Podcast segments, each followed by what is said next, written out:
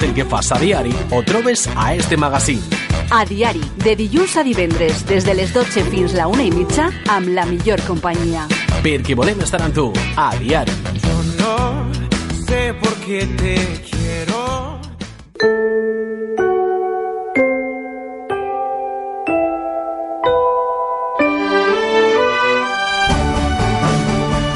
Cuando ya hemos llegado a las 12.41 minutos de este lunes 14 de enero es momento en A Diari de, parla, de hablar de psicología. Y tenemos nuestra experta en la materia, tenemos a Blanca Jorge que como cada 15 días nos acompaña aquí en el estudio hoy para hablar de emociones. Buenas tardes, buenos días Blanca. Buenas, muy buenas tardes. Feliz año. Igualmente. Porque nos seguimos reencontrando y aquí hasta que terminemos con el último colaborador que pase en este 2019 de año nuevo, le vamos a felicitar el año como Exacto. tiene que ser, ¿no? Sí, sí, claro, claro. Hoy el tema que vamos a tratar es muy interesante, ¿no? Las emociones. Sí, porque aparte es una cosa que está presente en todos y en el día a día y en, pues eso, en cualquier aspecto. Entonces, yo lo veo algo muy fundamental. Aunque en ocasiones eh, tratemos de, de ocultarlas, de Mm. enmascararlas, de que no afloren, que se queden en un segundo plano y seamos unas personas un poco planas. Sí, pero eso es, como veremos hoy, es un error. Hay que expresar las emociones y hay que saber gestionarlas. Antes de empezar, recordamos dónde podemos contactar con Blanca Jorge, dónde se encuentra su gabinete psicológico. Pues yo estoy físicamente aquí en Manises, en la calle Ramón y Cajal número 2, o si no, a través de mi página web blancajorge.com o de mi número de teléfono 600-712-444. De cualquiera de esas maneras me pueden encontrar. Más sencillo imposible. Sí. Y bueno, Blanca, emociones es el tema que has eh, elegido en el día de hoy. Sí, pues eso decimos que todas las emociones tienen lugar en la vida, la alegría, el miedo, la ira, la sorpresa. Y sí que es verdad que en nuestra vida cotidiana muchas veces tendemos a catalogar las emociones en dos categorías, como buenas o malas, o como útiles o inútiles, pero eso no sería una clasificación correcta, porque todas y cada una de las emociones tienen, digamos, su, su función. Entonces, eh, son como una especie de, de guía que hemos heredado de nuestros antepasados, que nos van marcando, entre comillas, una manera de actuar o de vivir. Y por otra parte, lo que sí que podemos considerar negativo a lo mejor son algunos efectos de nuestras emociones, pero no la emoción en sí, digamos, porque si está ahí esa emoción tiene un porqué. Otra cosa es cómo la gestionemos después nosotros, pero tiene su, su porqué. El miedo eh, negativo, la felicidad positivo. Sí, tendemos pues eso mucho a blanco o negro, a pues eso, a una dicotomía que muchas veces no es así. Es según cómo lo gestionemos nosotros, pero no la emoción es negativa en sí, digamos. Como comentas, eh, todas son necesarias, Exacto, simplemente que hay que saber cómo gestionarlas y cómo a veces exteriorizarlas. exactamente. ¿De dónde proceden las emociones? Pues desde el principio de los tiempos las emociones han jugado un papel muy importante en nuestra evolución, digamos, y en nuestra adaptación como especie, porque han ayudado a nuestros antepasados incluso cuando estábamos en las cavernas, sirviéndoles pues eso muchas veces como una señal de alarma para cuando había un desafío en el entorno, saber cómo gestionar y saber pues eso estar un poco alerta.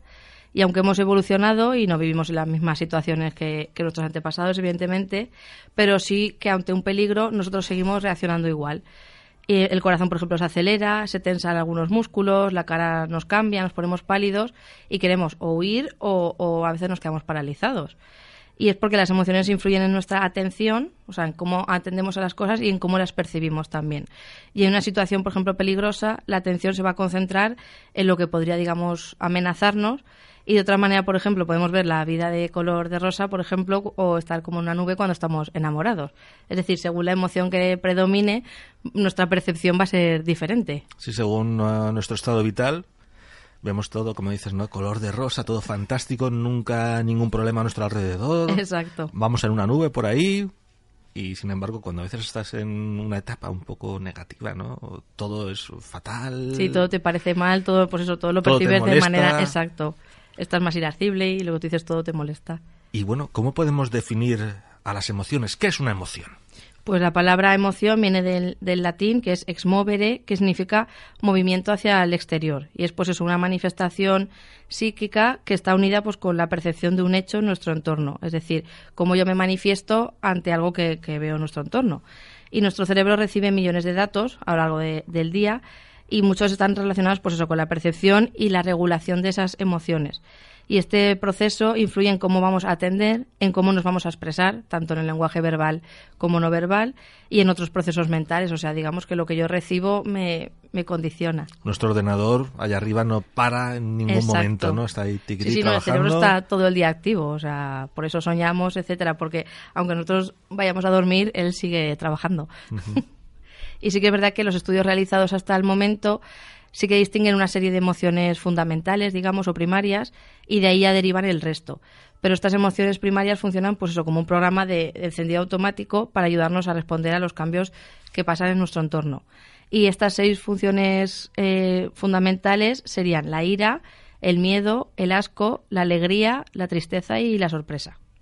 Serían las básicas, digamos, y ya de ahí derivaría el resto antes de, entrar, nosotros siempre tenemos un minutito para hablar y, hemos comentado ¿no? una película del revés Ahí eran cinco las emociones ¿no? Que, eran las protagonistas, faltaba quizá la sorpresa. Sí, es que también depende del psicólogo o el científico, digamos, que las clasifique, pero entre esas cinco o seis es más o menos entre los que se mueven. Pero sí, las que salen en la película son las, las fundamentales. Una película muy recomendada para ver, sobre todo padres y con sus hijos, porque se van a entretener tanto los niños como los adultos, pero sobre todo a los niños les va a ayudar a, a entender el tema de las emociones de una manera muy, muy sencilla. Yo la recomiendo. Y tú como profesional, aparte de recomendarla, me comentabas que, está muy bien hecha, ¿no? Tratan conceptos eh, que son reales, ¿no? Sí, y aparte sé lo que te comentaba, que se nota que está asesorada por profesionales porque cuando hablan de la memoria a largo plazo, a corto plazo, implícita, etcétera, se nota que se han asesorado bien y, eso a la hora de ver una película se agradece porque muchas veces ves series o películas que no se asesoran tan bien. Sí, que son un poco más ligeras, ¿no? Exacto, pero la verdad es que yo la recomiendo porque es eso, al verla así en forma de animación es muy cómoda de ver y se entiende muy bien y explica muy bien los conceptos de las emociones. Blanca, ¿por qué es mejor vivir a gusto con nuestras emociones? Pues muchos estudios científicos han puesto de manifiesto que las emociones no controladas pueden tener un efecto negativo tanto en nuestra salud mental como, como física.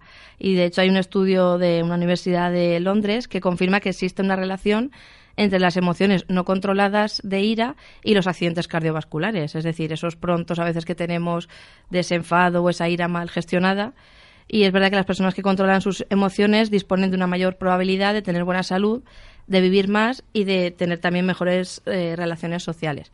Es decir, si yo no gestiono bien las emociones, pues físicamente también me puede pasar factura. factura ¿no?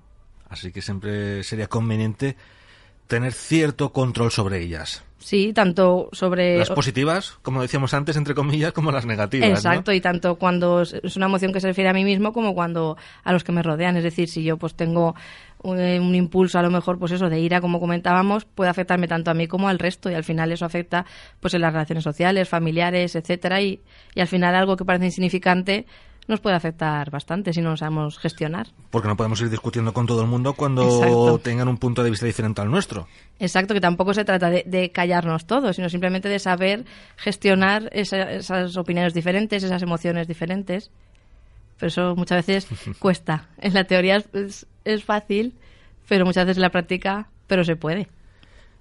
También podemos comentar que muchas veces en nuestra vida vamos con el piloto automático, ¿no? Esto funciona directamente, no hay que programar nada. Sí, además es bastante común, y otra lo comentaba con una, con una paciente, el, pues eso, el, vivir que vas viviendo, vas viviendo, vas pasando el día y cuando te das cuenta ha pasado la semana y a lo mejor ni has dedicado el tiempo que esperabas o que necesitas a tu pareja, a tu familia, pues eso, vamos muchas veces pues eso, en piloto automático como en un, como en un avión, que pues eso nos permite, en el avión permite que funcione sin intervención humana, esos mecanismos, digamos, para el buen desarrollo del vuelo. Pues, por ejemplo, nos pasa a nosotros cuando estamos cocinando, por ejemplo, un plato que hemos hecho muchas veces, estamos con el piloto automático totalmente. Es decir, no estamos en el plato que estamos cocinando. Porque digamos que como ya lo hemos automatizado ese proceso, pues a lo mejor estoy hablando con otra persona, estoy a la vez mirando la tele, pendiente del móvil, y en realidad no estoy disfrutando de ese momento tampoco y cuando nuestros pensamientos y comportamientos se producen de manera automática, pues eso muchas veces eh, hacemos adoptamos un comportamiento sin ser conscientes, pues por ejemplo, estoy a lo mejor pues eso comiendo, contestando al teléfono, conduciendo, que no deberíamos hacerlo, pero muchas veces vamos pues eso en piloto automático. Y es verdad que este funcionamiento tiene ventajas, porque, por ejemplo, nos permite ser más rápidos a la hora de ejecutar las cosas, o nos permite hacer varias acciones al mismo tiempo, o digamos conservar la memoria también en procesos difíciles, pero sí que es verdad que este modo de funcionar también puede conllevar algunas desventajas como por ejemplo repetir a lo mejor hábitos que no siempre son útiles, es decir, a lo mejor repetir lo mismo que yo sé que no me funciona, pero como lo automatizo, pues lo sigo repitiendo. Sí, eh, son cosas que son rutinas que establecemos por ejemplo, si siempre tienes el mismo camino para ir al trabajo, un día te sacan de ese camino y seguramente se te va a olvidar alguna cosa de las que haces habitualmente. Exactamente, pero es bueno retar, digamos, al cerebro de vez en cuando y no siempre ir por el mismo camino o no siempre hacer los mismos pasos porque así también de vez en cuando ponemos en práctica la memoria y el cerebro, que muchas veces de tanto piloto automático no lo utilizamos todo lo que podríamos utilizarlo. Por ejemplo, es que siempre vas a casa por el mismo camino, pasas por la panadería, compras el pan. Exacto. Un día que das un pequeño rodeo, por cualquier motivo, ¿no? Tienes el coche en otro, en otro lugar y ese día se te olvida comprar el pan. Sí, sí, sí, somos así y mira muchas que todos veces. los días lo haces, pero... Sí, sí, pero por eso, porque digamos que tiene esas ventajas de, pues puedo ejecutar los procesos más rápidos, porque no tengo que pararme a pensar, pues entro a la panadería y sé lo que tengo que pedir, etcétera. Pero es verdad que lo que tú dices, si me sacan un día de, de ese camino, pues ya ahí viene la desventaja. Y aparte que también eso conlleva el no disfrutar tampoco de, de la vida en general, porque si no, pues eso, eh, voy a trabajar, Somos como, vuelvo a trabajar, exactamente, somos como robots un poco y, y tenemos que aprender a disfrutar de, de, de cada, ya, ya no pequeño detalle, sino de, de cualquier cosa en general. Que muchas veces hasta que a lo mejor no lo tenemos, no lo sabemos apreciar, pero necesitamos, pues eso, apreciar esas pequeñas cosas. Y es verdad, pues eso, que hemos heredado de nuestros antepasados un sistema de, de alarma y de protección muy eficaz que frente a un peligro nos hacen reaccionar. Y estas respuestas sí que están presentes en nuestro día a día, aunque los peligros no sean los mismos. Y muchas veces intentamos evitar lo que nos resulta desagradable o lo que nos hace sufrir, buscando a lo mejor lo que nos parece positivo. Pero es verdad que frente a las emociones, eh, intentar evitarlas no es una respuesta adecuada, no sería, no sería una opción eficaz. Es posible evitar o controlar algo externo, pero no es posible a lo mejor evitar cosas interiores como emociones o pensamientos. Es decir, por mucho que yo no quiera pensar algo o que yo no quiera sentir una emoción o sentir o tener un sentimiento, voy a- será mejor que me enfrente a ese sentimiento que intente huir, porque va, al final va a salir. Sí, sí, va a- en algún momento va a estar presente. Exactamente, porque nuestro cerebro es así y si yo no hago caso por un lado... Antes o después llega. Exactamente. Sí, sí, me mandará el aviso por, por otro. O sea que lo que tenemos que aprender es eso, a escuchar a nuestro cuerpo y a nuestro cerebro. Y bueno, ¿qué objetivo tienen las emociones? Pues las emociones tienen el objetivo de, digamos, de aclarar nuestros pensamientos, es decir, de reforzar nuestro sistema inmunitario, de protegernos de peligros y de hacer que tomemos las decisiones más adecuadas o más correctas. Pero es verdad que también tienen sus contraindicaciones y que pueden llevarnos, pues eso, a situaciones difíciles, como situaciones de estrés o conflictos, etcétera. Y podríamos decir que las emociones actúan en tres niveles, que sería a, a nivel de nuestros pensamientos, a nivel de nuestros comportamientos, de nuestras conductas, digamos. Muchas veces yo eh, respondo o me comporto según una emoción previa me, me ha dicho o me, o me ha hecho sentir. Y también en nuestras relaciones sociales. Como comentábamos antes, las emociones están muy presentes pues, en las relaciones de pareja, de amistades, de familia, de trabajo, etcétera. Entonces hay que, hacer, hay que escucharles para ver qué está pasando. A lo mejor tengo un conflicto con una persona y voy a escuchar a mi emoción a ver cómo tengo que, que reaccionar o cómo lo tengo que gestionar. Tampoco debemos confundir las necesidades con el modo de acceder a ellas. Exactamente, o sea, no tenemos que decir, por ejemplo, muy a, menudo, pues eso, confundimos nuestras necesidades fundamentales con la manera de responder a ellas. Por, por eso, por ejemplo, es importante observarnos y ver cuál es nuestra necesidad fundamental, es decir, qué hay detrás de ese deseo. Por ejemplo, necesitamos aquello que a lo mejor estamos en ese momento deseando o a lo mejor de verdad yo quiero decirle a esa persona eso que a lo mejor estoy pensando o a lo mejor es mejor que me pare, lo piense y se lo diga al rato un poco fríamente y no a lo mejor en, en- en una En discusión. caliente, ¿no? Ahí. Exactamente. Entonces muchas veces tenemos que aprender a discernir si lo que yo necesito es lo que yo siento de verdad, lo que yo realmente. Porque, por ejemplo, pues eso, un, o sea, un hecho importante para mí puede ser, por ejemplo, reconocido, ser reconocido en el trabajo, pero, por ejemplo, si mi jefe no me felicita, eh, pero sé que esa es su forma de, de trabajar, entonces lo que tengo que hacer es asumir que me reconoce, porque a lo mejor no me ha felicitado verbalmente, pero me lo ha manifestado de otras maneras. Pero tampoco perseguir que me lo diga verbalmente porque a lo mejor esa persona es en vez de decírmelo así pues a lo mejor de reconocerlo en el sueldo o en otras actitudes. Es decir aprender a asumir de cómo se comportan el resto de las personas. Si yo a lo mejor estoy esperando que alguien que no es cariñoso eh, me haga... me dé un abrazo no exactamente. Pues voy a frustrarme constantemente. En cambio a lo mejor es más fácil o dos vías, decírselo y expresarle que yo necesito eso, aunque esa persona no tenga esas manifestaciones, o asumir que esa persona no me lo va a demostrar a, lo mejor, pues regalándome algo o cocinándome un plato, me lo va a demostrar de otra manera, pero no a lo mejor dándome un abrazo. Entonces ahí tenemos que, que diferenciar eso, si yo necesito ese, esa manifestación o si de verdad esa manifestación se tiene que dar, o sea, aprender un poco a asumir a cómo es la otra persona, digamos. Otro aspecto que queremos destacar es la importancia de cuidarse a uno mismo, ¿no? Sí, es muy importante que eso, que nuestras necesidades y nuestras emociones estén satisfechas y eso nos lo van a indicar las emociones agradables, digamos. Realizar, por ejemplo, habitualmente actividades que nos gustan es un buen modo de cuidar de nosotros mismos, es decir, no solo dedicarme al trabajo, a las obligaciones, etcétera, sino de vez en cuando dedicarme tiempo a mí mismo, hacer algo que me guste y es verdad que a menudo dedicamos tiempo y energía a pensamientos y actividades que no son beneficiosas para nosotros, tanto en el trabajo como en casa. Muchas veces nos ponemos a calentarnos la cabeza en algo que a lo mejor no va a llevarnos a ningún sitio o no es Pero ahí estamos, ¿no? Pero ahí estamos, exactamente, desperdiciando tiempo y energías. Pero es verdad que, que, muchas veces no empezamos a cuidarnos hasta que a lo mejor no estamos enfermos o alguien de nuestro entorno está enfermo o vemos que, que, pues eso, que la salud peligra, ahí ya es cuando empezamos a decir, bueno, voy a empezar a dedicarme tiempo a mí mismo, o voy a, a quedar más con tal persona, o voy a leer más, o voy... Lo que tenemos que hacer es intentar eh, hacer esas cosas sin esperar a, a, que, al miedo a perderlas, digamos. Es decir, voy a empezar a dedicarme tiempo a mí mismo, voy a empezar a hacer lo que realmente quiero sin esperar a que me suceda algo de salud que entonces ya tenga que decidirlo sí o sí. Y es verdad que realizar estas actividades o estas tareas, y sobre todo de manera regular, es decir, no es algo esporádico, pues una vez al mes, no, algo más, más regular, eh, nos va a ayudar y nos va a hacer sentirnos mejor con, con nosotros mismos. Sí. Y llevar mejor el día a día también. La verdad es que sí. Y bueno, eh, las emociones, lógicamente, están eh, relacionadas con la inteligencia emocional. ¿Qué es? Pues siempre hemos oído decir que el cociente intelectual, digamos, es un buen indicador para saber si una persona será exitosa en la vida o no. Y es verdad que la puntuación del test de inteligencia decían antiguamente, porque esto es un concepto más antiguo, que podía establecer una relación fuerte con el desempeño académico y el éxito profesional.